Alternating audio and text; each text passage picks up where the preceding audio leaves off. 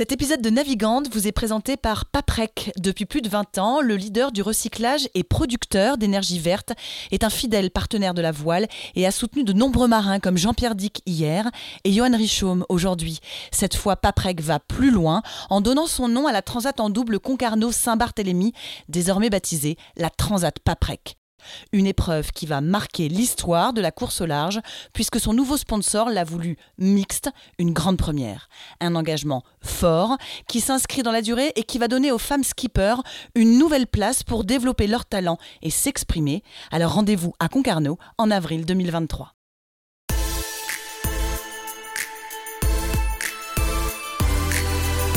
Bonjour à tous, bienvenue dans Navigante, le podcast dédié aux femmes de la course au large et de la régate, celles sous les feux des projecteurs, celles de l'ombre aussi, à ces femmes compétitrices, déterminées, qui mènent parfois mille vies en une. Elles vont vous raconter leur parcours, leur bonheur, leurs cicatrices, leur place dans le monde de la voile. Elles vont nous dire ce qui les anime encore et toujours. On va partir à la rencontre de ces navigantes très inspirantes. Navigante est produit par Tip Shaft, le média des professionnels et des passionnés de voile de compétition.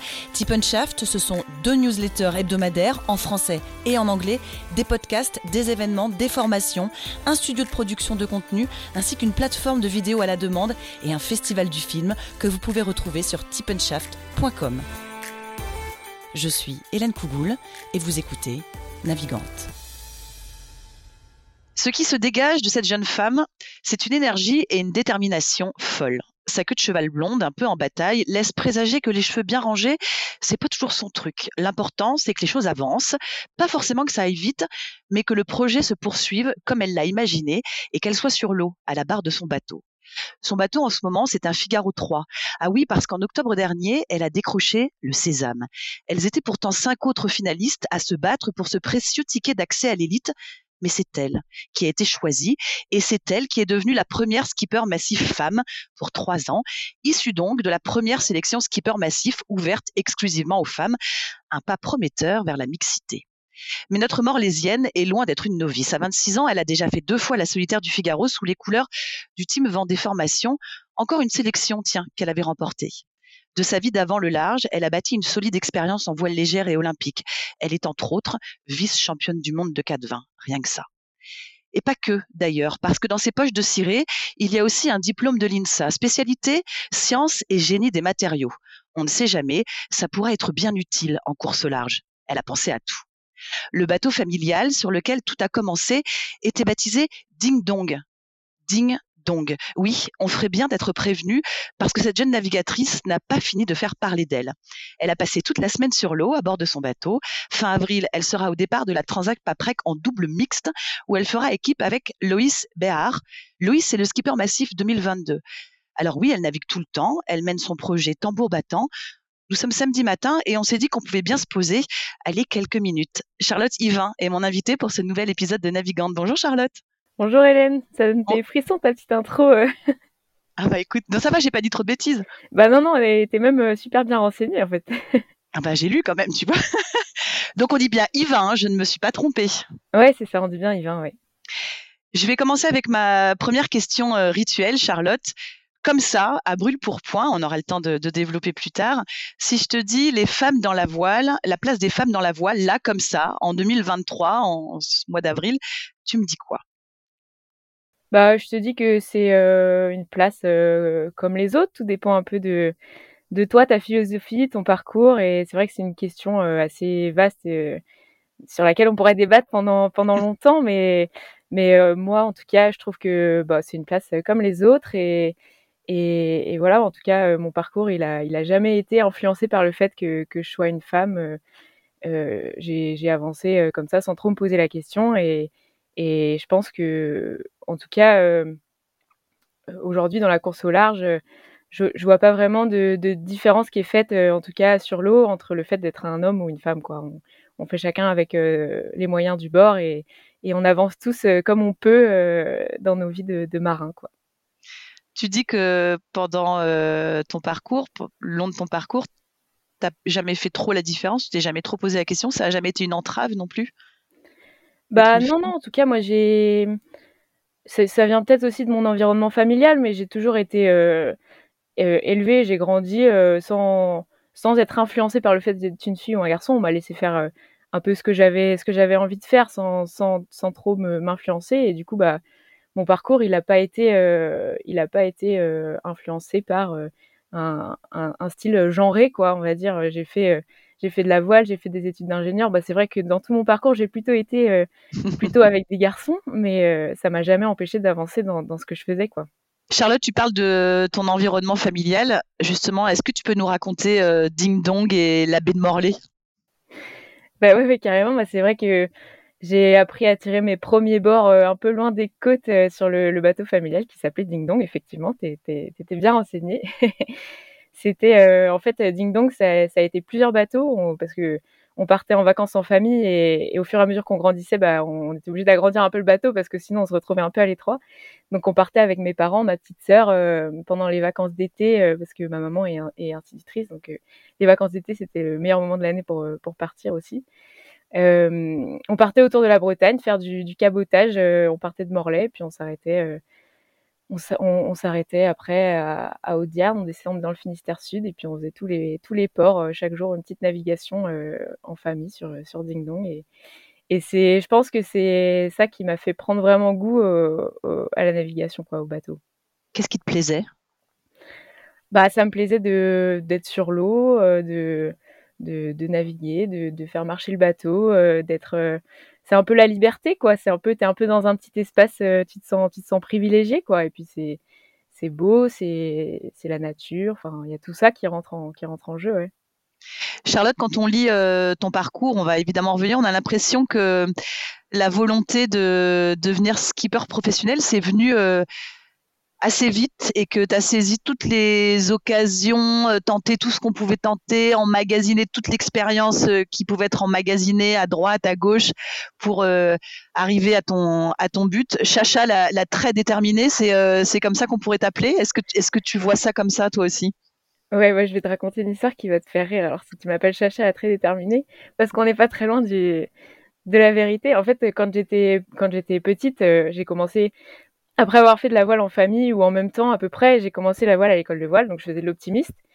Et, euh, j'ai bien accroché, j'étais, super motivée à l'école de voile. Euh, euh je suis passée dans l'équipe voile Ben Morlaix et tout ça. Et du coup, je faisais les régates d'abord de bassin.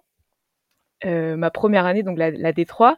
Je me qualifie à la finale départementale, donc la finale D2, qui permettait de se qualifier à la, à la finale régionale. Je me qualifie à la finale régionale. Et, euh, et, à la finale régionale, je savais même pas que ça existait, les championnats de France et tout ça. Mes parents, ils, enfin, personne n'y connaissait rien. Et je me qualifie au championnat de France, ma première année de, de compétition euh, départementale, quoi. Et donc là, c'était euh, bah, un peu inattendu. Personne ne m'avait jamais vu, personne ne me connaissait. Je, je, débarque là et puis je me qualifie. Et c'est à ce moment-là que mes parents ont commencé à m'appeler Chacha la terrible. et alors, ils ont fait, euh, ils ont fait des t-shirts orange avec écrit Chacha la terrible dessus. Et ils m'ont emmené au championnat de France d'optimistes à Quiberon avec leur t-shirt orange en mode euh, club de supporters euh, pour le premier championnat de France de, Chacha la terrible. Et, c'est un super souvenir. Et, et, à partir de là, bah, bah ça m'a un peu suivi, quoi. Ça m'a un peu collé à la peau. et Chacha la terrible, elle fait quoi ce championnat de France? Oh bah, elle ramasse les bouées. Hein. Euh, je, débarquais dans le, dans le truc. J'avais pas du tout euh, le niveau de faire des, des résultats. C'était ma première année en compétition. Euh, forcément, je ramasse les bouées, mais j'étais super contente d'être là et j'ai appris plein de choses. Et, et ça m'a donné envie de continuer. Ça m'a pas arrêté. Ça, ça, ça pas arrêté de me motiver, ça c'est sûr justement, cette motivation, elle se dessine comment dans ta tête? Parce qu'il y a le sport-études, euh, après il y a aussi euh, il y a la, la voile, bon, le, la voile légère, le 4-20, il y a le 4-7, euh, il y a les études à l'INSA. Comment est-ce que comment est-ce que tu te tu t'es imaginé ton parcours dans la tête? On a l'impression que c'était, j'en reviens toujours à ça, cette détermination, mais que c'était déjà un peu tracé, que tu t'es tracé déjà longtemps à l'avance ce que tu voulais faire.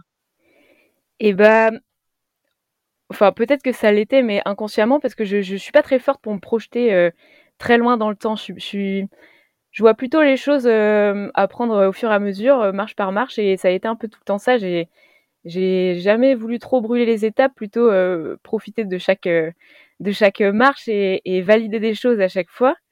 Et, du coup, je pense que ça m'a permis de, construire des, bases assez solides et de pouvoir avancer au fur et à mesure dans, dans mon parcours en, en, visant des étapes un peu plus élevées à chaque fois, quoi.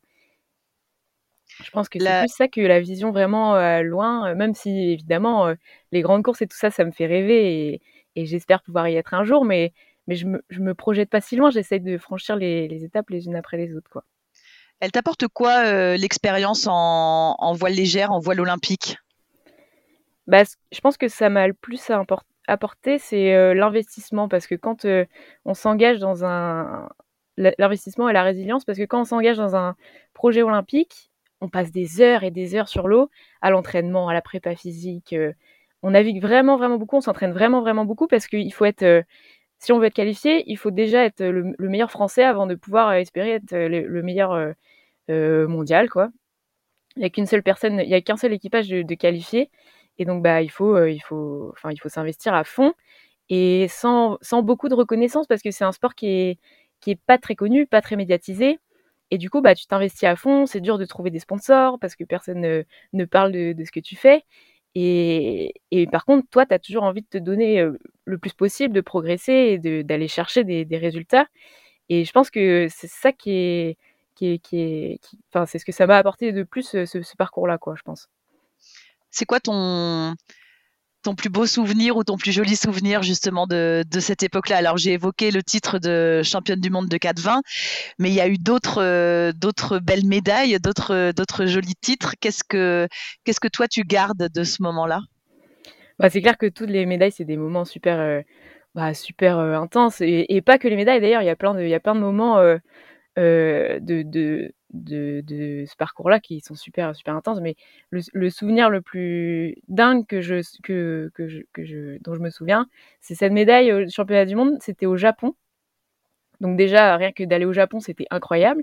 T'avais quel âge? Euh, J'avais 15 ans ou 16 ans. Mmh Attends.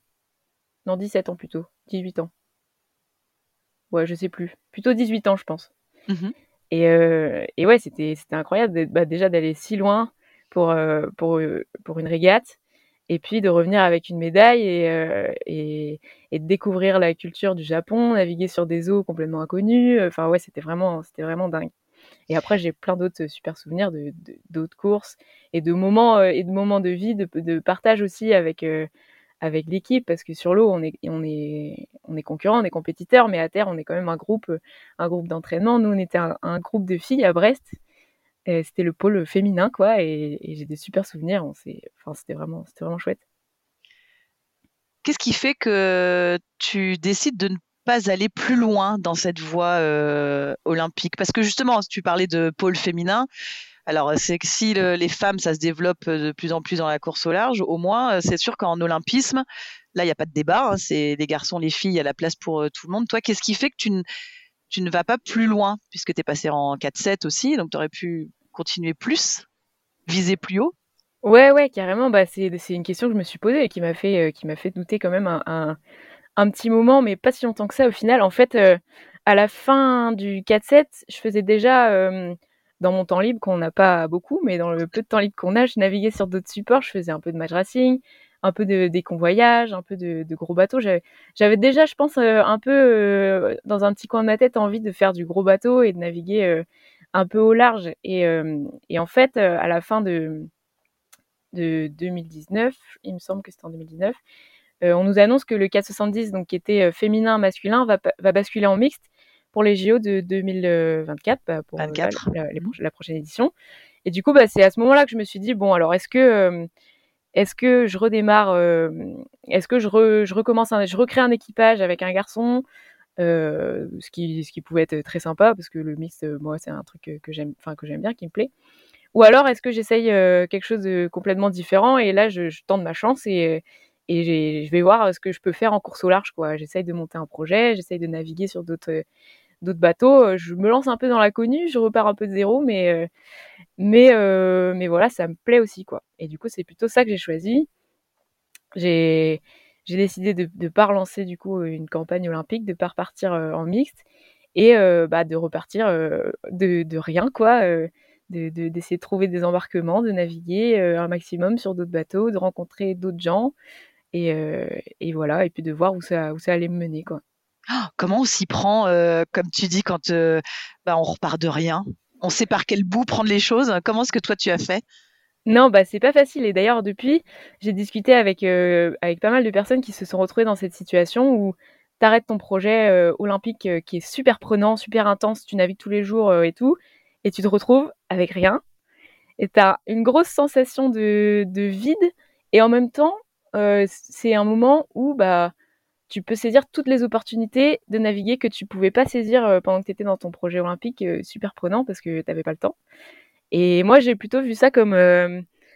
En fait, ça m'a pas trop fait peur, ça m'a pas trop fait paniquer. Moi, j'ai plutôt vu ça comme l'opportunité le, de saisir de nouvelles opportunités. et, et, à ce moment-là, bah, j'ai mis, euh, mis des annonces, j'ai contacté des gens que je connaissais pas pour leur proposer euh, de, mes services euh, pour, pour naviguer en mini, en Figaro, en, en, un peu en un peu tout quoi sur tous les circuits sur, plutôt sur des plutôt sur des gros bateaux quoi et et bah ça a marché. Je me suis retrouvée avec plein d'opportunités et des trucs qui se qui se chevauchaient les uns des autres et j'ai dû j'avais des choix à faire quoi mais c'était plutôt des choix sympas parce que dans tous les cas problème de riche. j'avais navigué ouais exactement. C'était quoi justement le le l'appel que tu as pu euh, lancer euh, et le voilà le, premier qui t'a répondu et le la bascule qui s'est fait l'occasion qui a qui a fait que les autres se sont enchaînés. Euh, je saurais pas te dire euh, le premier qui m'a répondu, mais, mais en tout cas, c'est clair que cette année-là, j'ai fait, j'ai fait du mini, j'ai fait du Figaro, j'ai fait du, j'ai fait de l'IRC en Méditerranée, j'ai fait des entraînements en baie de Morlaix avec Damien Cloirec. j'ai fait, enfin, j'ai, ouais, j'ai fait la transmanche en double sur un Figaro 2. j'ai fait plein de, plein de petites courses comme ça. J'ai, aussi, c'était aussi pour moi l'occasion de revenir un peu dans la baie de Morlaix et puis de renaviguer un peu localement avec les, les, les personnes qui, bah, qui me proposaient de, m'embarquer. Et, et bah, à chaque fois, j'ai appris des nouvelles choses avec des personnes différentes et, et ça m'a permis de, bah, de, de, découvrir d'autres, d'autres choses. Quoi. Ça te conforte dans l'idée que c'est bien le large et ça te conforte dans l'idée que c'est le métier que tu veux faire? Bah ouais, ouais, carrément. En tout cas, plus je naviguais, plus je naviguais sur des gros bateaux, et plus je naviguais au large, et plus j'avais envie d'y retourner. Et, du coup, je me suis dit, bon, bah là, il y, y, a un truc, il y a, y a, un truc à faire, quoi. C'est vers là que je vais aller, c'est sûr. Et, et, et après, c'était parti, quoi. J'ai essayé de, de, monter mon projet. De, je me suis présentée à toutes les sélections euh, euh, en course au large qui, qui se faisaient. Et, et, et voilà, j'ai tenté ma chance partout. J'ai pris de l'expérience au fur et à mesure jusqu'à ce, que, jusqu'à ce que ça marche, quoi. Tes parents et ta famille, ils, euh, ils disent quoi de, de ce parcours-là, là? En tout cas, jusqu'à maintenant? Bah, ils se disent que de toute façon, euh, ils, peuvent, ils peuvent rien faire. Je suis partie dans mon truc. non, à ce moment-là, ils se disent euh, bon, euh, il faut quand même que. Oublie pas qu'il faut que tu termines tes études. Et, mais, mais ouais, ouais, moi j'étais partie à naviguer. J'étais. Dès que j'avais du temps libre, j'étais sur l'eau, quoi. Ils le savaient bien et je pense qu'ils sentaient bien que ça allait se terminer comme ça, dans cette voie professionnelle, que, ça allait se professionnaliser. Et il, me suivait à fond. Mon papa, il est fan de voile, il est fan de course au large. Il écoute tous vos podcasts Tip Shaft. Il lit tous les articles. Il, est, il suit toutes les courses. Du coup, il est content parce qu'en ce moment, il y a plein de courses à suivre. Mais que ce soit euh, Figaro, classe 40 ou, euh, ou, euh, ou Palma ou enfin en, en, en, olympisme, tout, il suit tout. Et du coup, bah, il est, il est à fond. Mes parents, ils sont à fond derrière moi. Et, euh, et, maintenant, toute ma famille s'y met. Ils ont, ils ont créé un petit fan club là, donc ils, ils suivent toutes les courses. Eh ben, les t-shirts orange sont donc de, de, sortie. Alors, ok, d'accord. Et eh bah, tu crois, tu crois pas si bien dire. Tu trouveras des photos de, la, de ma première solitaire du Figaro où ils ont refait des, des t-shirts orange. Ils n'ont pas écrit Chacha la terrible, ils ont écrit Go Chacha et puis ils étaient avec leur banderole euh, sur le village de la solitaire.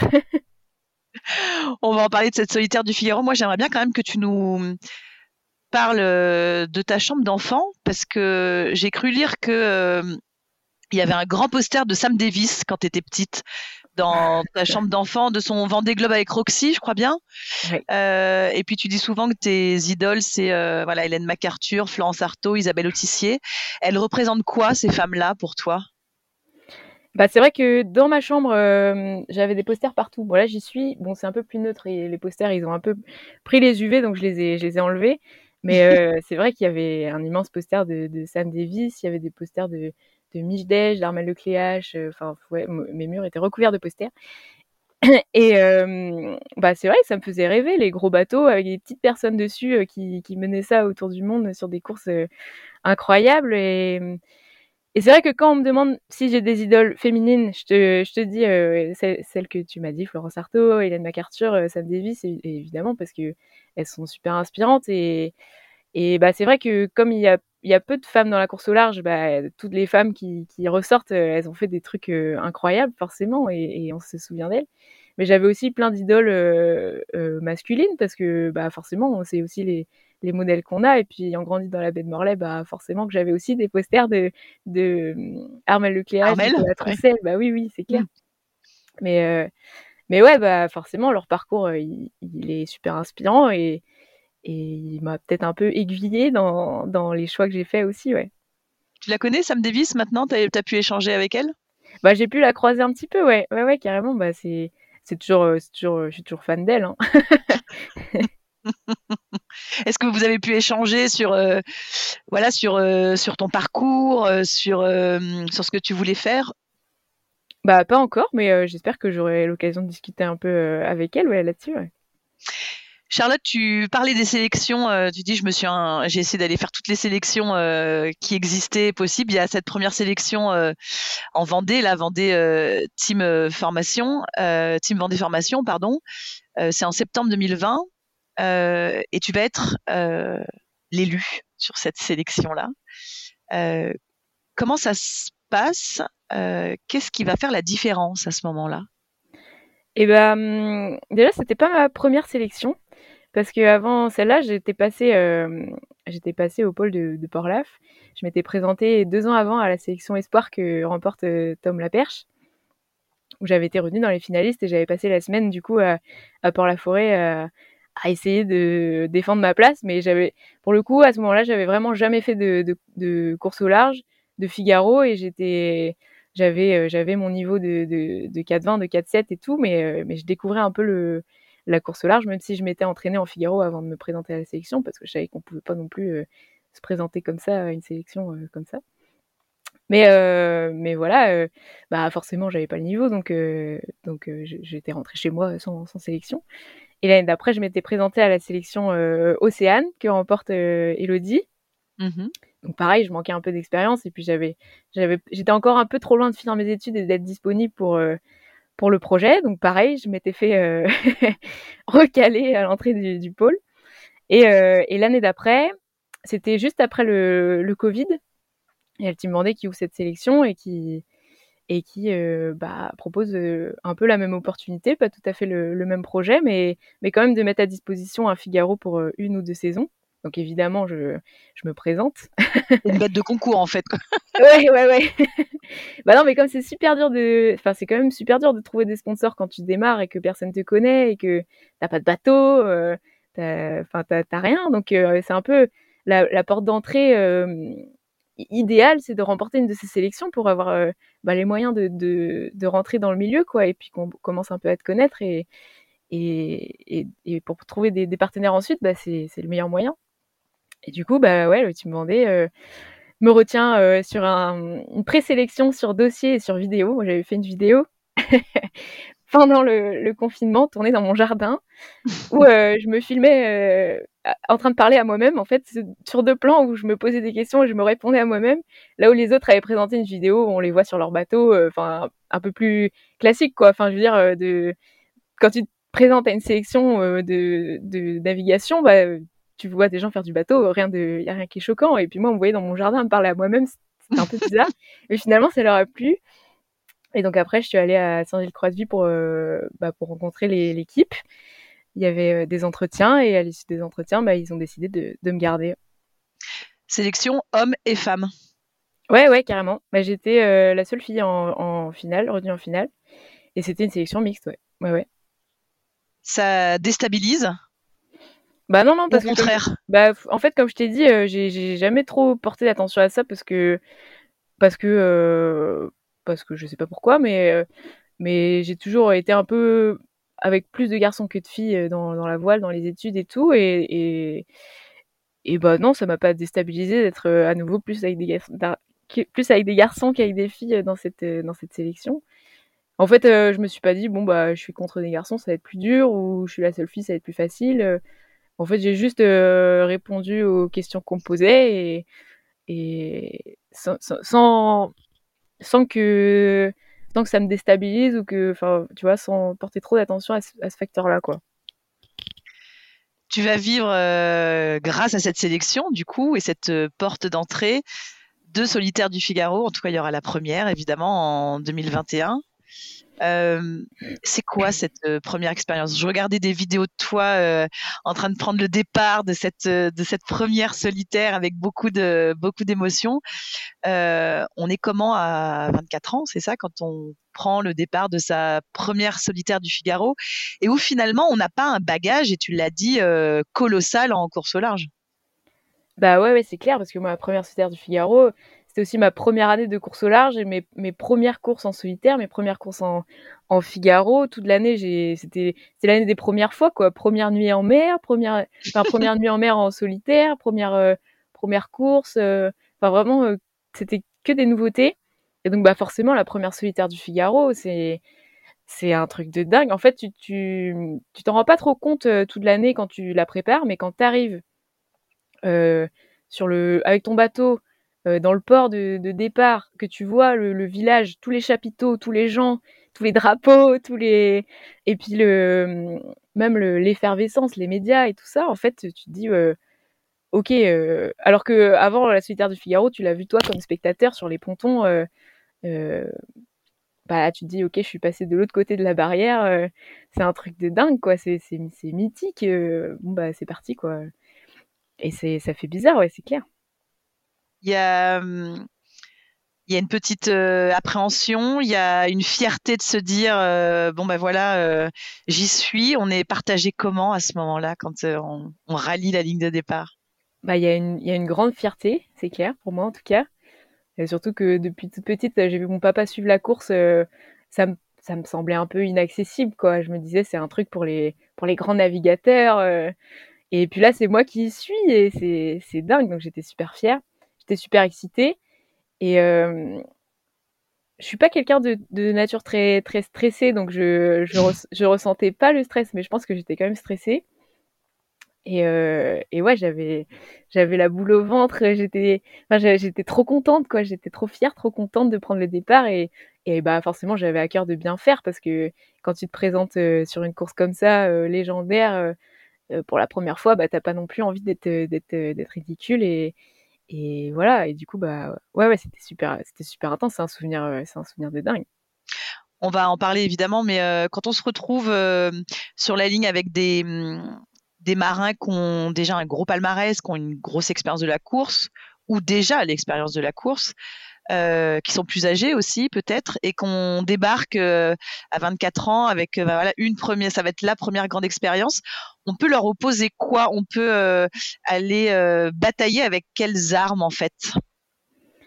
Bah, on peut aller se batailler un peu avec euh, l'insouciance. Et ça on peut le faire que la première année parce qu'après on, on, on sait que la solitaire de Figaro c'est hyper dur et que tu peux plus euh, être insouciant et et voilà. Mais c'est vrai que la première année tu bah, c'est un peu impressionnant de, de, prendre le départ à côté de, de, de stars de la voile.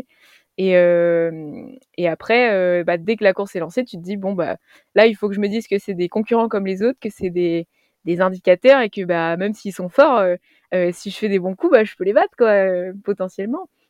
Parce que bah tout peut arriver sur une solitaire du Figaro, c'est quand même une course incroyable pour ça. Évidemment que les bons ils sont bons tout le temps et, et à la fin de la course ils sont devant toi, mais mais tu peux faire des petits coups pendant la course et faire des croisements devant les devant les bons. Si tu prends une option, bah ça peut ça peut marcher et, c'est ça qui est dingue aussi dans cette course-là. Du coup, euh, bah, la première fois t'es es un peu impressionné et puis tu te mets dans la course et, des fois tu croises devant eux et tu te dis euh, yes, euh, trop bien. Charlotte, il y a justement cette étape où bah, tu les fais les bons coups, où tu es bien placé, et puis ça va malheureusement pas très bien se terminer, puis ça va pas très très bien se terminer à la maison qui plus est. Pour le rappeler à nos auditeurs, tu vas t'échouer dans la baie de Morlaix, ce qui est quand même un comble, euh, alors que justement cette étape se passait vraiment très très bien pour toi. c'est quoi ce moment-là? Il se passe quoi? Et, et puis après on en reparlera, mais tu en tires quoi? Bah, c'est clair que ça, c'est un je pense c'est le moment le plus fort de de toute ma vie pour l'instant. Où, euh, bah, après une étape, euh, incroyable, mais en plus, euh, j'arrivais super bien à Roscoff, mais c'était pas une étape linéaire, quoi. Je suis passée de 25e à 5e à à 30e, à 3e et toute la course, ça a été ça et la dernière traversée de la Manche pour, revenir et arriver à Roscoff, je tire les bons bords dans le brouillard en plus dans la Manche, on entendait les cargos mais on voyait rien, enfin c'était oh! Quelle angoisse. C'était l'angoisse, c'était c'était mythique, franchement, c'était incroyable. Et j'arrive euh, au nord de l'île de Bas, euh, cinquième ou sixième, enfin un truc, euh, truc de dingue. Ma première solitaire du Figaro, première bisu et cinquième ou sixième à l'arrivée à la maison, un truc, un truc de dingue quoi. Donc genre j'arrive pour enrouler la dernière bouée, je fais un super affalé de spi. En plus, commençait à y avoir des bateaux autour de moi. Je connaissais la moitié des gens qui étaient dessus. J'essaye de rester focus, mais évidemment j'étais épuisée. Enfin forcément après une tête de solitaire du Figaro. Je regarde une dernière, fois la carte, euh, il fallait enrouler la bouée, faire tout droit euh, vers l'arrivée. Je savais qu'il y avait un rocher, mais euh, sur la trajectoire, ça le faisait. Et en fait, j'enroule la bouée. Je pense un petit moment de d'inattention, de, de fatigue et d'euphorie d'arriver bah, dans cette situation-là à la maison, devant tous les copains, la famille, le club de voile, tout le monde. Et, et les t-shirts orange. Et les t-shirts orange ils étaient pas euh, à la bouée, ils m'attendaient à l'arrivée parce que ils voulaient pas justement que je sois trop euh, que je sois trop déconcentrée. Et euh, et en fait, il y avait plus de courant que ce que je pensais. J'ai pas à revérifier ma trajectoire sur la carte parce que pour moi c'était bon. Je pars à fond après la bouée vers la ligne d'arrivée et là bam, le bateau qui s'arrête et là je sais instantanément, je sais ce qui se passe, je sais où je suis et je sais que bah c'est pas bon quoi. Et là, bah d'abord, euh, d'abord je me dis oh non c'est pas possible, mais j'essaye de tout faire pour euh, pour me dégager du caillou. Le choc était quand même euh, assez assez brutal. Et en fait la mer descendait et plus j'attendais et plus j'arrivais pas à, me dégager et plus le bateau était en train de se poser sur le rocher avec le, bruit des craquements. Enfin vraiment c'était horrible. Et là plus ça allait plus je me disais mais c'est pas possible, je vais pas réussir à me sortir de là j'ai tout gâché, je suis vraiment nulle. Enfin bref, tu vois, je passe de l'euphorie à vraiment le fond du trou, mais j'étais vraiment pas bien, quoi. Et à un moment, bah, j'ai dû me résoudre à, demander de l'assistance, pour euh, pour pas pour pas euh, casser le bateau euh, complètement, et puis pour espérer pouvoir partir sur la sur la dernière étape aussi, pour pouvoir réparer le bateau et pouvoir repartir.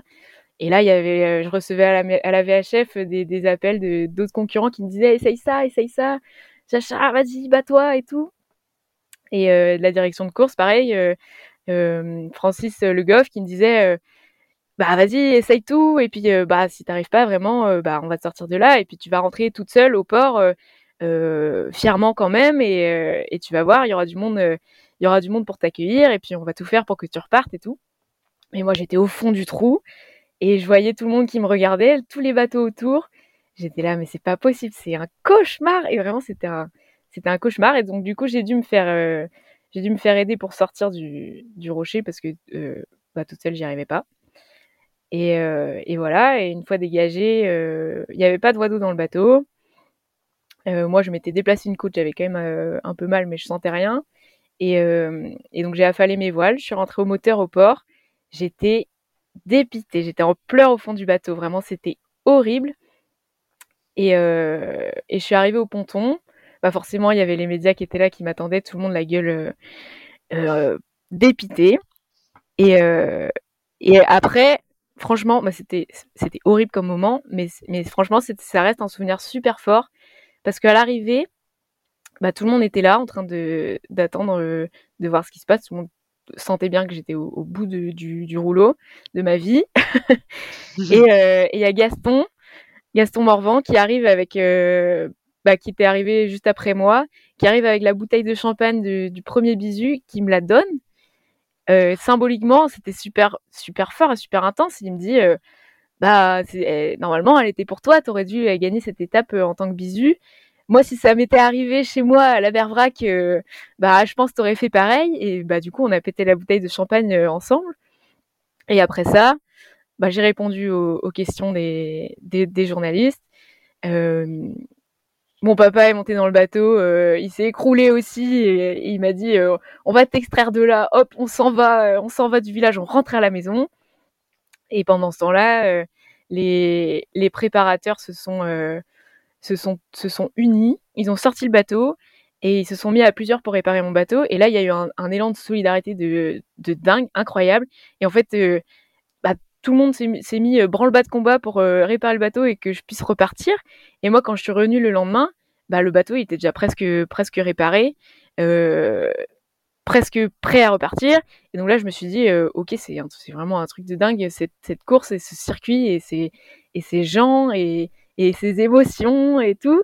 C'était dingue, c'était la folie.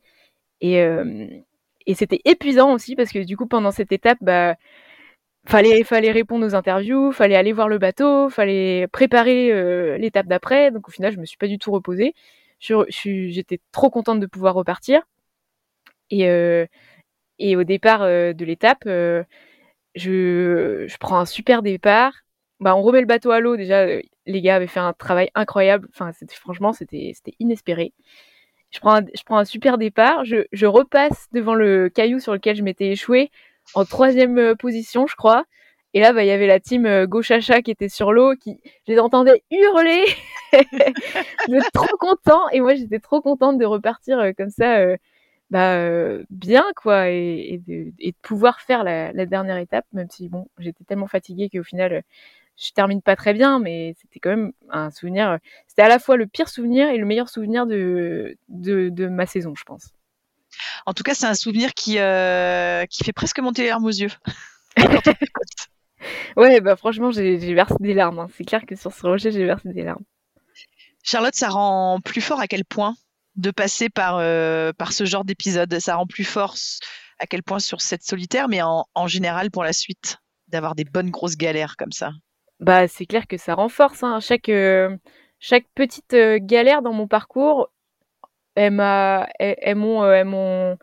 elles m'ont renforcé, elles m'ont donné envie de rien lâcher et de, continuer. Quoi. Je me rappelle je me rappelle de passer des entraînements d'hiver euh, à Brest euh, à l'époque où je faisais du laser euh, avec des stages équipe du Finistère où j'avais un petit gabarit, donc forcément l'hiver à Brest c'est la tempête. Et donc moi je, me, passais mes entraînements à dessaler, ressaler mon bateau et les autres ils m'attendaient pas évidemment, ils leur, ils faisaient leur entraînement. Et, et bah à chaque fois je me disais ok il faut faut rien lâcher, faut continuer, faut y aller. À un moment à un moment donné ça, ça va payer et en fait ça t'apprend à ça t'apprend à, bah, rien lâcher quand tu te retrouves dans des moments un peu durs après en course. Bah, tu te souviens de ces moments de galère là et tu te dis ok si là j'ai pas lâché et bah là je dois pas lâcher et je dois je dois continuer et, en fait le cerveau humain est quand même assez impressionnant c'est à dire qu'il il oublie un peu les moments durs à quel point c'était dur il se souvient des moments euh, sympas et, et, fun et du coup bah à chaque fois tu as envie d'y retourner parce que tu te souviens plus des moments durs et ton et ton échelle des moments durs, elle se, elle se déplace un peu à chaque fois, quoi. Donc, tu as l'impression que ça pourra jamais être euh, plus dur, et puis tu, du coup, tu y retournes, et, tu, et tu re-rencontres des moments durs, et tu te souviens que, ah oui, quand même, c'est un peu dur, le, le bateau à voile, c'est quand même, euh, c'est quand même pas facile des fois, mais, mais t'oublies et t'y retournes, et, et, et voilà, c'est assez dingue. Charlotte, sur la deuxième solitaire du Figaro, euh, ça se terminera mieux. Tu termineras 24e de cette euh, solitaire. Il y a hum, d'autres jeunes femmes qui seront euh, dans, la, dans la flotte. Je pense à notamment Elodie, justement, Bonafou, dont tu as parlé euh, tout à l'heure, qui va terminer sur le podium euh, de la troisième étape. Ça faisait très, très, très longtemps qu'on attendait une femme sur le podium et qui va finir huitième du général. Il y a Violette aussi d'Orange qui terminera dans le top, dans le top 10. elle vit comment cette jeune génération de, de femmes que vous êtes? Bah, hum, je pense que hum, elles se posent moins de questions. Et elles foncent et puis euh, et puis elles s'entraînent et elles naviguent euh, comme euh, comme les garçons quoi.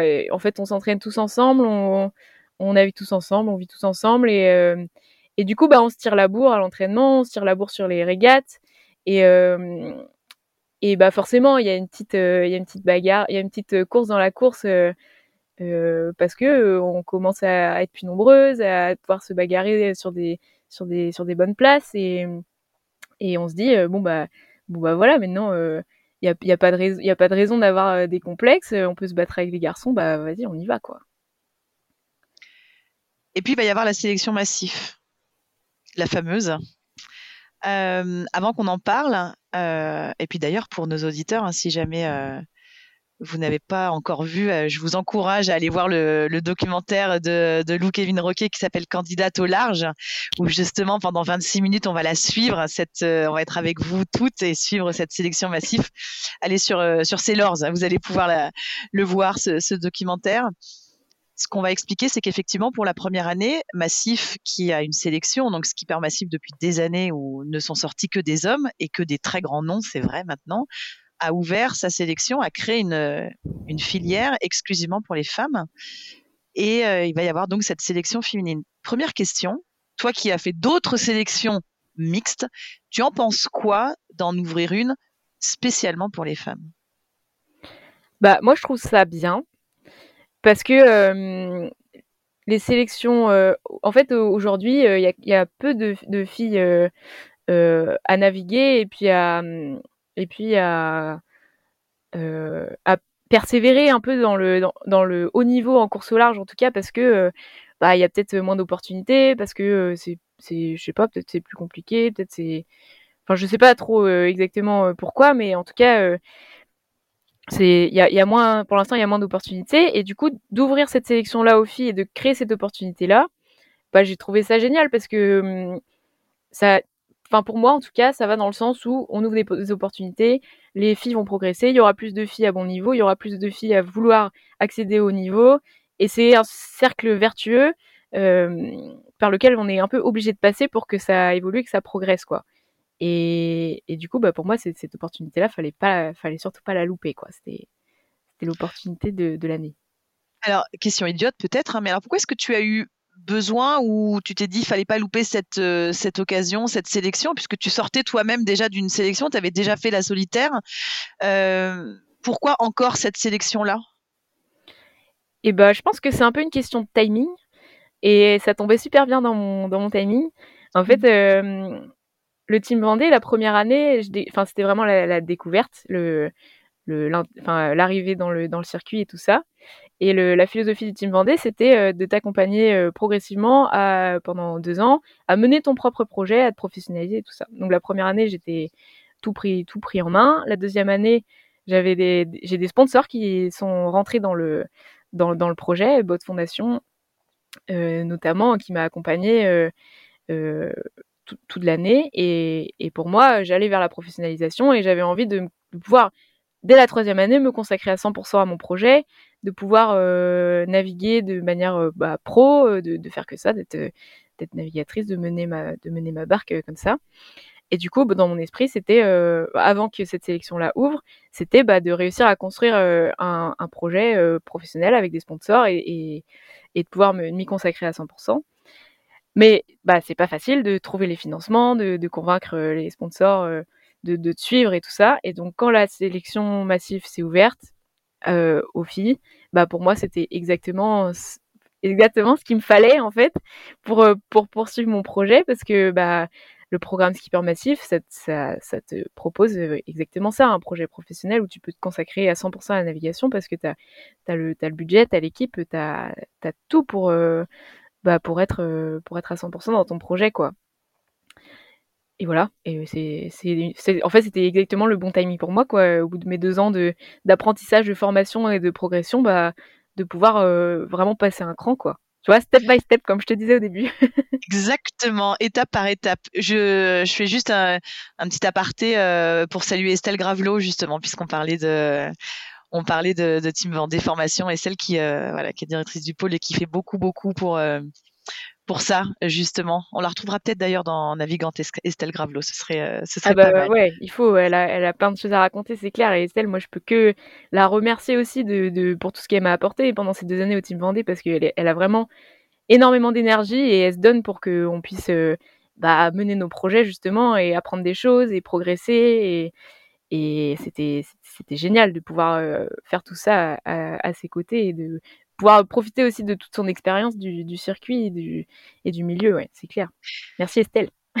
Merci Estelle. Charlotte, tu dis que tu l'as si je me trompe pas, hein, tu l'as beaucoup préparée, cette sélection. En tout cas, tu l'as bien préparée, cette sélection euh, massif.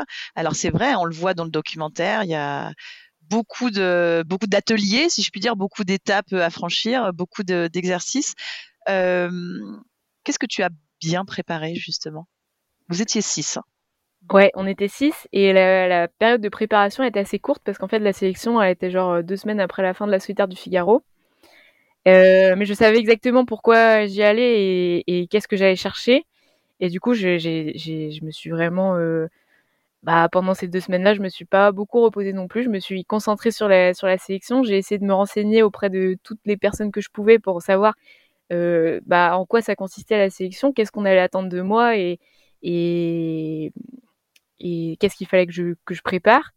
Et, et, en fait, il y avait pas mal de trucs sur lesquels euh, j'étais déjà prête en quelque sorte parce que bah, je sortais de la solitaire, donc euh, mmh. je sortais de la solitaire d'une saison de Figaro, donc déjà euh, sur la partie navigation, bon, je savais à peu près comment ça, ça allait se passer, comment mener un Figaro, et, et donc voilà, donc j'ai pas renavigué entre la solitaire et, et la sélection pour m'entraîner, je me suis plutôt concentrée sur bah, sur qu'est-ce que c'était euh, la Massif, euh, les valeurs de la Massif, le, les valeurs du programme, qu'est-ce que qu'est-ce qu'ils attendaient de nous, pareil au pôle, comment ça se passait au pôle, les, tests physiques, les tests en fait un peu je me suis un peu renseignée sur tous les sur tous les tests et sur et, voilà et puis j'ai essayé de creuser un petit peu tous ces tous ces aspects-là et de, bien préparer, bien préparer aussi euh, le, grand oral du vendredi parce qu'on on, m'a bien dit que c'était un peu moment un peu crucial de, la sélection où en fait, euh,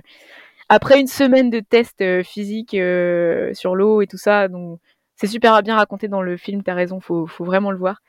Euh, bah après tous ces tests-là, le vendredi matin, on passe devant un jury de 10 personnes et on doit expliquer à ce jury-là qui est composé de de personnes importantes de la Massif, du, du pôle, euh, de la Fédé, euh, du, skipper massif euh, en place. Donc là, c'est donc là Loïs. On doit leur expliquer pourquoi ils doivent nous retenir nous. on a 20 minutes pour le faire, plus plus des questions du jury. Et donc là, on vient avec notre petit diapo, notre petite chemise, notre plus grand sourire, et puis et puis notre meilleure forme possible après une semaine super intense de, de, de bagarre et de sélection. Et, euh, et voilà, il faut, faut, se présenter, il faut présenter notre projet. Et, donc j'avais pas mal préparé ça aussi, ouais. Justement, ce grand oral, ça ressemble beaucoup à comment on va se vendre euh, auprès d'un auprès d'un sponsor aussi quand on a 26 ans et euh, toi le bagage que tu as. Comment est-ce que tu te vends? Comment tu t'es vendu sur ce grand oral? Bah, j'ai essayé de j'ai essayé de rester moi-même le plus possible parce qu'on m'a dit reste toi-même, ça va bien se passer et, euh, et puis voilà, et puis c'est vrai que bah, déjà, euh, euh, j'étais convaincue que c'était ce qu'il me fallait, le, ce programme-là, pour, pour, pour, pour, pour, progresser, pour continuer d'évoluer dans mon projet. Et, et, je pense que ça a bien ça a bien transpiré dans mon discours quoi. Que j'étais prête que j'avais envie que c'était ce que je voulais et, voilà et que les valeurs de la Massif elles, me correspondaient aussi. C'est vrai que ce qui, transpire dans ce programme là c'est aussi euh, l'engagement la solidarité euh, la, passion pour la mer et, bah ça colle bien avec euh, avec moi ma philosophie quoi. T'as une phrase choc? Est-ce que t'as une phrase choc? Quand tu te présentes comme ça? Euh... Je sais plus. Non, je crois pas que j'avais une phrase euh, choc en particulier. J'ai fait mon, j'ai fait ma présentation. Euh... Si j'avais quand même mis dans mon dans mon diapo, à un moment donné, j'avais mis, euh, je sais plus euh, pour quel euh, pour quel diapo, mais j'avais mis une photo d'un départ de course où on voyait mon bateau Team Vendée à l'époque devant le bateau euh, massif. Et j'avais fait exprès de mettre ça et je me suis dit, bon, personne va remarquer. Euh, de toute façon, euh, c'est un petit clin d'œil, mais je pense que personne ne va faire attention. Et à la fin de ma présentation, le président du jury, euh, Bertrand Delignon, donc, qui est le président du, du directoire de Skipper Massif, enfin, il me dit, est-ce que tu peux retourner à la diapo 11 Je dis, bah, qu'est-ce qu'il va me demander sur cette diapo et, et, il me dit, j'ai quand même remarqué que tu as eu le culot de mettre une photo où tu es devant un bateau massif. Et là, je me suis dit yes.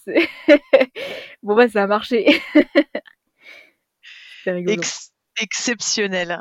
Et mmh, le moment où vous allez toutes une par une revenir et pour savoir voilà qui va être qui va être l'élu pour pour ces trois ans et pour obtenir ce sésame si précieux pour continuer dans la course large et puis rentrer dans le monde très professionnel pour le coup.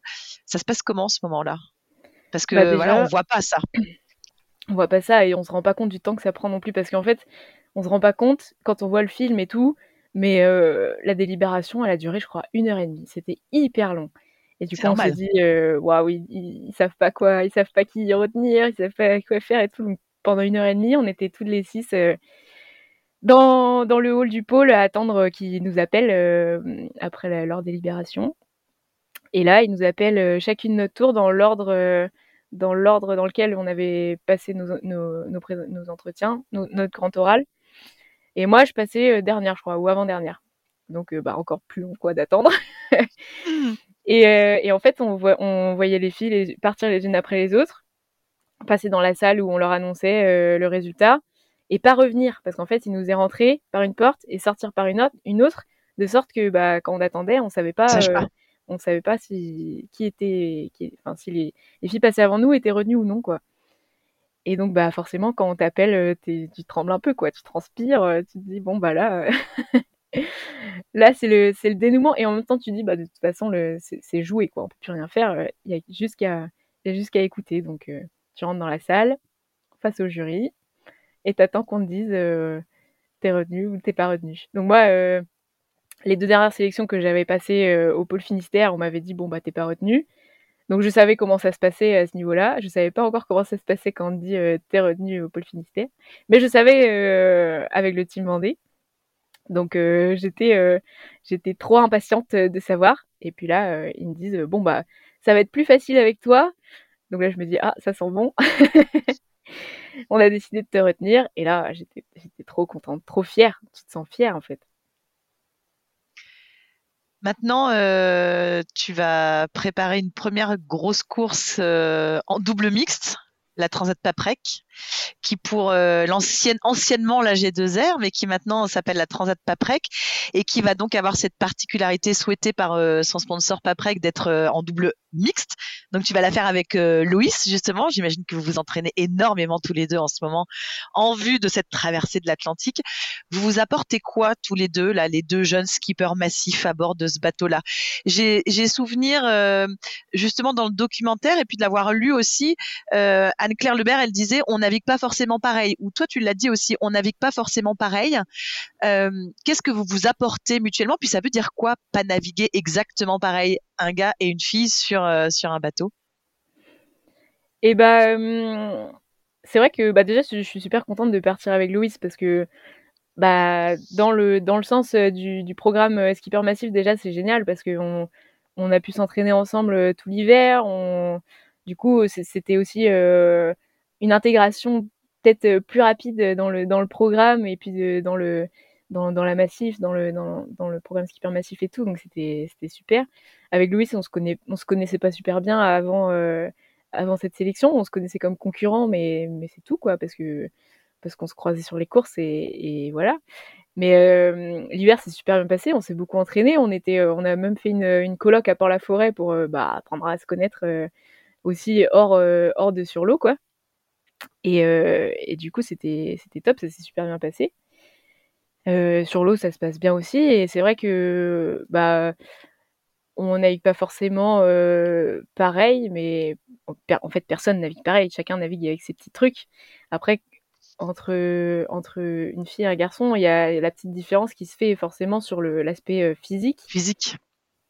Ou là où quand tu as, as un peu plus de, physique, de puissance et tout, bah, tu peux aller plus vite dans les manœuvres, tu peux bourriner un peu plus euh, des fois, euh, ou quand tu as, un peu moins de physique, bah, tu es obligé de développer des petites astuces, euh, d'anticiper un peu plus peut-être, de préparer, de préparer les trucs et tout. Donc ça, c'est un petit peu différent. Après, ce qui est génial de naviguer avec Louis, c'est qu'il a, il a une grosse expérience de, de Figaro déjà plus que moi, et puis surtout de navigation sur des gros bateaux larges il a déjà fait huit transats, je crois, ça va être sa huitième. Enfin, Et du coup, bah, au niveau préparation, anticipation et tout ça, bah, il est aussi super fort, quoi. Il connaît plein de trucs et, et, j'apprends vraiment beaucoup de choses à naviguer avec lui, donc c'est top. Et puis en plus, il est. Il, transmet. Il transmet super, super bien, ouais. on, est, on est beaucoup dans l'échange et dans le, dans le partage et, et on discute beaucoup. Il m'apprend plein de trucs, donc c'est super, ça se passe super bien. Bonne chose ou pas bonne chose les quotas, justement, Charlotte?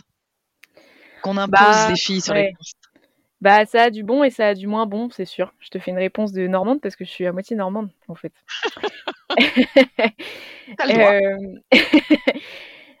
euh, bonne chose, on va commencer par les bonnes choses. Bonne chose parce que, hum, bah, forcément, euh, quand tu imposes des quotas, bah, forcément, tu es obligé de faire euh, naviguer plus de filles.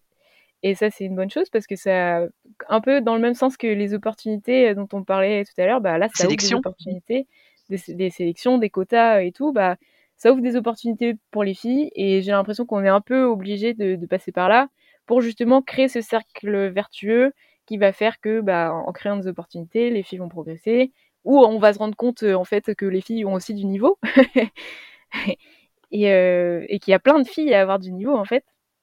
Et si on leur laisse l'opportunité, et bah, et bah, elles peuvent, elles peuvent le montrer, le prouver, le mmh prouver. Et on est un peu obligé de passer par là, euh, même si c'est pas facile à admettre. Et, euh, et après, on sera plus obligé de passer par là parce que bah, ça va créer des filières, euh, de, des filières de, de, formation, ça va intégrer des filles dans des projets. Et, et, et voilà, j'espère qu'on ne sera pas obligé de passer par des quotas toute notre vie. quoi. Et moins bonne chose parce que bah, forcément, du coup, euh, comme il y a moins de filles sur les circuits, bah, ça fait moins d'équipage et du coup, ça fait ça, ça bloque un peu euh, des, des, opportunités peut-être pour des, équipages euh, non mixtes qui auraient voulu euh, partir sur la course et, se lancer, mais, mais bon, on va dire que c'est que un, c'est que un passage quoi. C'est un passage un peu obligatoire et puis ça, ça reviendra à la normale avec plus de filles sur les, sur les courses. Eh bien, on espère évidemment. Charlotte, tu t'es donné quoi comme objectif Allez, d'abord sur cette transat, et puis euh, de façon un peu plus générale sur cette euh, année 2023 sous tes nouvelles couleurs euh, de la Massif? Bah moi la Transat ce sera ma première, donc déjà arriver de l'autre côté. non, plus sérieusement, on part quand même. Bah, je pars avec Louise qui a beaucoup d'expérience, qui a déjà fait podium sur cette Transat, donc c'est sûr qu'on va partir sur la transat avec les crocs et avec envie d'aller chercher les premières places quoi. C'est clair on a vu à l'entraînement qu'on était capable de, jouer devant que on fonctionnait bien à bord que bah, qu'on allait vite. Et donc forcément on a envie de on a envie de, défendre les, meilleures places possibles quoi. Et euh, bah cerise sur le gâteau d'aller chercher la victoire. Mais bon on sait jamais ce qui peut se passer sur une transat. Donc euh, on va va pas non plus se bloquer là-dessus et après, bah, sur la transat, évidemment, euh, bah, profiter de, la traversée, euh, euh, se concentrer sur le sportif, mais sur aussi bah, ce que c'est de passer 20 jours en mer, parce que j'ai jamais fait ça, de, vivre en mer, de, traverser l'Atlantique, c'est quand même un truc de dingue. Il y a des choses que tu appréhendes? Bah non, pas tellement, parce que peut-être ça serait différent si je partais en solitaire, mais là de partir en double, bah du coup ça, ça lève quand même pas mal d'appréhension. Et puis euh, des entraînements qu'on a fait, des navigations qu'on a fait euh, avec Loïs, j'ai pas de doute sur le fait que ça va que ça va bien se passer. Donc euh, donc je suis plutôt je suis plutôt assez confiante en tout cas sur ce sur cet aspect-là. Et après, sur mes objectifs de la saison, bah, c'est sûr que j'ai à cœur de, bien faire en, en intégrant le programme skipper massif. Après, ils me mettent pas la pression et du coup, j'ai pas envie de me mettre la pression toute seule non plus de, de faire des résultats. J'essaie de ne pas trop penser pour l'instant qu'avant moi, il y a eu François Gabard, Yann Richaume, que, des stars. J'essaye de voilà faire mon, mon, petit bonhomme de chemin, de rester euh, bah, toujours dans la même philosophie de, de franchir les étapes euh, les unes après les autres, de, de progresser, d'apprendre des choses et, et, et, voilà. Et puis une fois que une fois que tu intègres ce programme-là, c'est là que le, travail commence en fait. C'est pas euh, tout n'est pas acquis, il faut continuer à travailler, il faut continuer à, progresser, et puis, euh, et puis voilà. Si je te dis euh, mois de novembre, euh, mois de novembre, pardon, je vais y arriver. Vendée, Sable d'Olonne, Chenal, Tour du Monde, tout seul, sans assistance, sans escale c'est dans un petit coin de ta tête, même si on le rappelle, hein, parce que faut quand même pas oublier que ça fait pas si longtemps que ça que tu t'es mise à la course au large, que c'est très récent et tu es déjà euh, bah, là où tu te trouves. Mais est-ce que justement ce, ce Vendée Globe euh, dans un petit coin de ta tête? Est-ce que euh, même si c'est étape par étape, c'est ce vers quoi tu tu tends? Bah, c'est clair que ça fait rêver, c'est un peu le Graal. Après, je veux te dire que pour l'instant, je me sens absolument pas prête de faire ça demain. Parce que c'est des gros bateaux, c'est un tour du monde, c'est j'ai encore jamais passé plus de cinq jours en mer euh, toute seule. Donc, euh, donc c'est clair qu'il y a quand même pas mal d'étapes à franchir avant de, se présenter sur une course comme ça. Euh, mais c'est clair que bah ça, ça reste euh, le, le, Graal pour moi de réussir à, à faire cette course-là et puis de et puis de, bien figurer. Hein. C'est quand même euh, l'immense poster de, Samantha Davis sur Oxy dans, ma chambre qui est, toujours pas très loin, donc euh, forcément ça, ça, fait rêver. Mais pour moi, avant ça, il y a, y a des traversées de l'Atlantique, il y a des bah, en double cette année. Après, peut-être euh, traversée de l'Atlantique sur des plus gros bateaux, traversée de l'Atlantique en solitaire. Il y, a, il y a une course qui me fait rêver aussi, c'est Ocean Race en, en équipage, le tour du monde en équipage et en, et en, étape. Ça, c'est déjà une super, euh, une super étape euh, à franchir euh, avant, avant des globes, je pense. Et en tout cas, je, je, je, la, je la suis cette année et ça, ça fait rêver, ça donne envie de naviguer en équipage dans les mers du Sud comme ça. c'est clair que. Et puis, ce qui me fait rêver dans cette course-là aussi, c'est aussi le fait d'être justement en, équipe, en équipage, de bah, l'aspect euh, l'aspect équipage, l'aspect humain que je trouve euh, hyper hyper génial et qui me plaît aussi dans le, dans le double justement. C'est c'est je trouve ça aussi euh, génial quoi. Donc euh, pour moi, ce serait des étapes à franchir avant de, avant de penser euh, faire le tour du monde en solitaire sans, sans escale. Eh bien, écoute, l'appel est lancé et puis c'est bien parce que tu termines comme ça a commencé. On l'a dit, hein, c'est étape par étape. Voilà, chaque chose en son temps, mais avec quand même euh, finalement les étapes qui, qui s'enchaînent plutôt pas mal et, et assez rapidement et, et c'est super super excitant. Merci beaucoup euh, Charlotte de nous avoir euh, consacré du temps ce samedi matin. Il était un peu tôt, mais euh, merci encore d'avoir été avec nous. On te souhaite de te reposer un petit peu. Tu vas pouvoir là ou alors tu es reparti naviguer encore? Non, non, non. Là, il y, y a, une petite pause je vais faire une petite, une petite semaine de repos avant de réattaquer la préparation pour, euh, pour la Transat. Eh ben, on te souhaite une très très belle première Transat. Merci beaucoup Charlotte Yvain d'avoir été euh, mon invitée dans Navigante. À bientôt. À bientôt Hélène, merci à toi pour l'accueil. Pour